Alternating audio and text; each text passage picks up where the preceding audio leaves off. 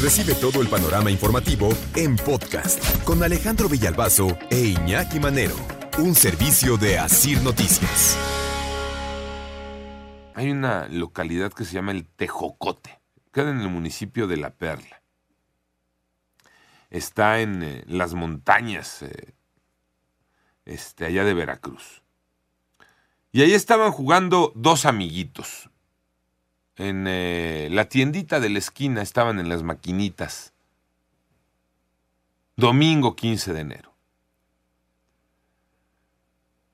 Samuel, de 11 años, estaba jugando con uh, otro niño de 10 años. Samuel, el de 11, le ganó al niño de 10 en el videojuego. Se fue enchiladísimo el de los 10 años. Se dio la media vuelta y se fue, pues había perdido. Pero regresó. Nada más fue a su casa y regresó.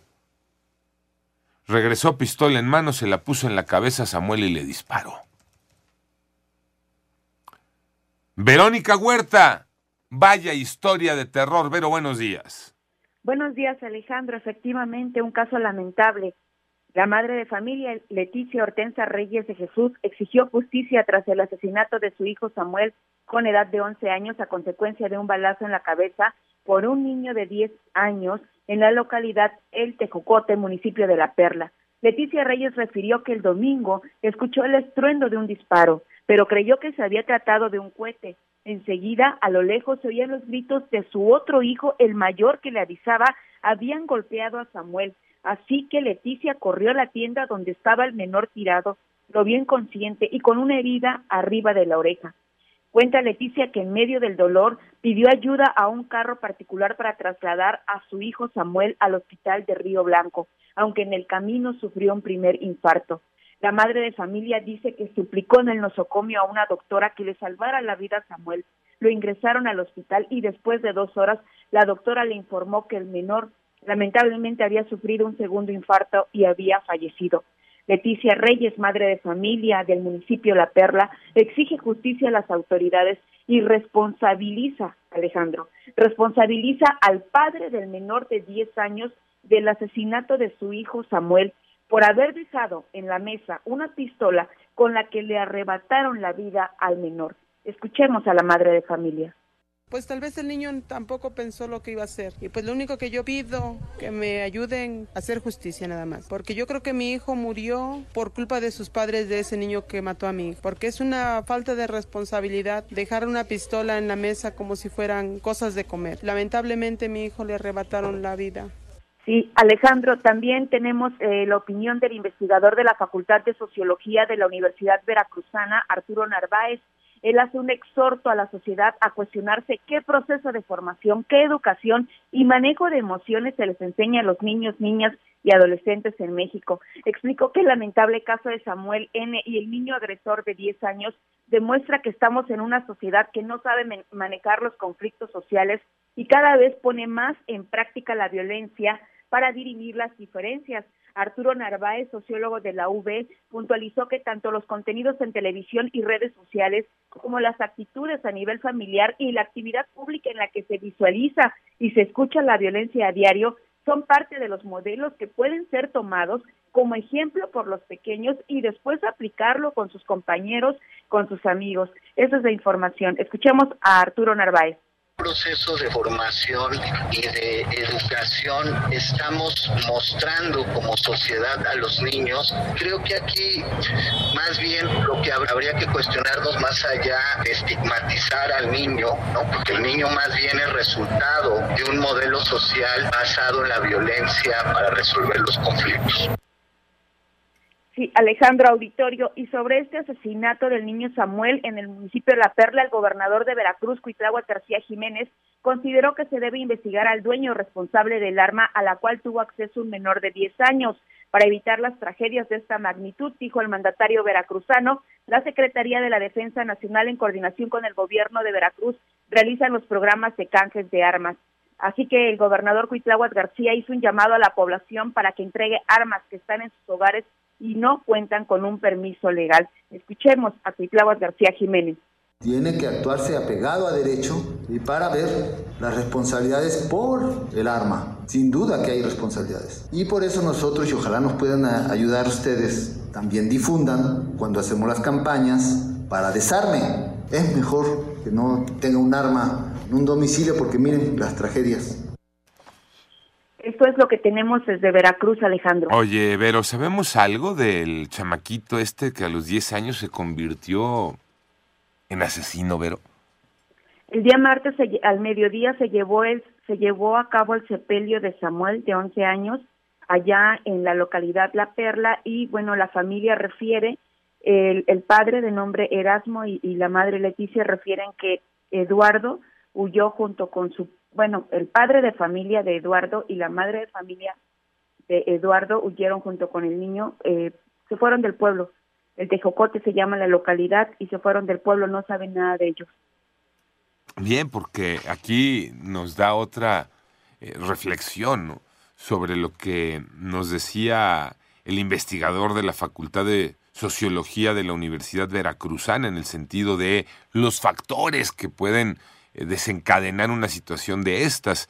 Y me quedo con eh, el tema de las actitudes a nivel familiar, ¿no?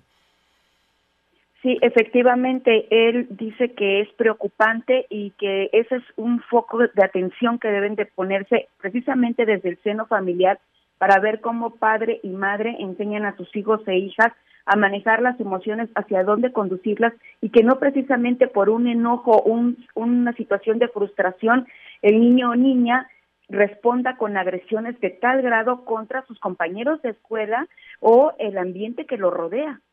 Que además a la mano le tienes una pistola, ¿no? Que, que el niño va, la toma, este, sabe usarla, llega y se la pone en la cabeza al otro pequeñito y le dispara, ¿no? Eh, sí, efectivamente, ¿en dónde está la responsabilidad de los papás que dejan al alcance de los niños? Pues eso, un arma para que eh, se eh, estén contando hoy tragedias de este tamaño, ¿no?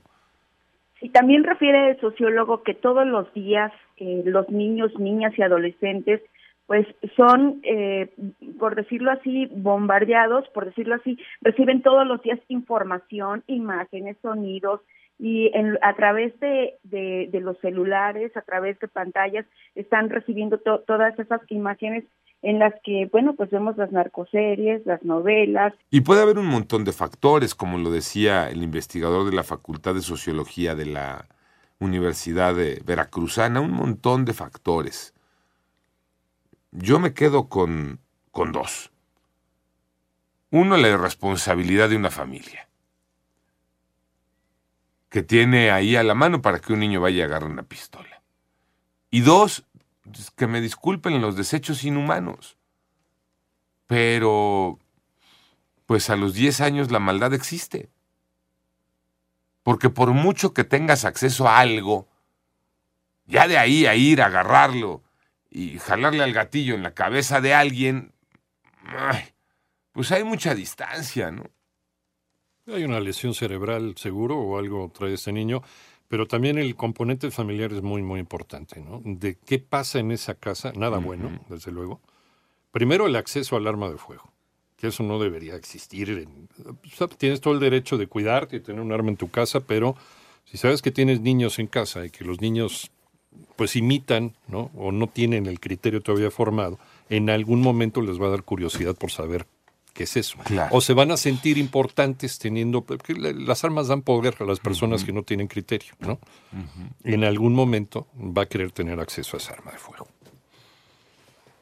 Y ahí está la tragedia, ¿no? ¿Qué pasaría, Vero, te pregunto si eh, está en el escenario, qué pasaría con eh, el pequeño Eduardo, el que disparó? ¿Qué pasaría en lo legal con él? Sí, Alejandro, buenos días. Iñaki, buenos días. Bien, pues consultamos al abogado Fidel Ordóñez. Él dijo que el niño podría tener de entre, entre 3 y 10 años en el Centro de Readaptación para Menores Infractores que se encuentra en Palmasola, ubicado aquí a una hora de, de Jalapa. Palmasola, ahí en Palmasola, Veracruz, se encuentra el Centro de Readaptación para Menores Infractores y bueno, el abogado Fidel Ordóñez dice que si el menor fuera mayor de 14 años, se le juzgaría con la mayor sanción porque tendría conciencia del bien y el mal. La edad, dice el abogado, es relevante para determinar la sanción. Incluso dijo que en un caso similar, pero que, pero que fuera una persona mayor de edad, entonces la sanción sería de 25 a 35 años.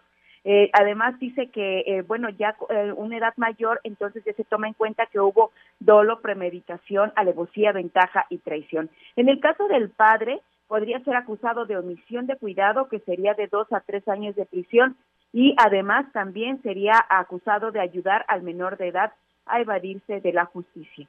Eso es lo que tenemos por parte de, los términos legales. Sí, aquí nada más falta el otro gran punto, ¿no? Saber si algún día los agarran, porque como nos decías, la denuncia es que Eduardo y su familia han escapado, han huido de esa realidad que, que están viviendo, ¿no?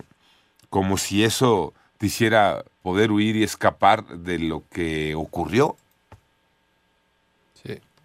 Sí, efectivamente, ellos huyeron, la madre de familia, ahora Leticia pide, y el padre, los padres de Samuel, Leticia y Erasmo piden justicia. Eh, ellos también explican que no responsabilizan del todo al niño Eduardo de 10 años, sino a su padre que dejó la pistola en la mesa y pues bueno, se le hace tan fácil al niño regresar y quitarle la vida a su a su amigo, a su amigo de juegos. Entonces él dice que ella ella dice, "Leticia, quiero justicia." El padre huyó, el padre se fue porque sabe lo que hizo. Bien, eh, ahí vamos platicando, ¿no? Ahí vamos platicando, Vero, qué va saliendo de esta este, terrible historia. Lo que sigue es que los detuvieran, ¿no? Es que en algún momento y en algún lugar este, los agarrarán. Gracias, Vero Huerta, con esta terrible historia desde Jalapa, Veracruz. Panorama informativo.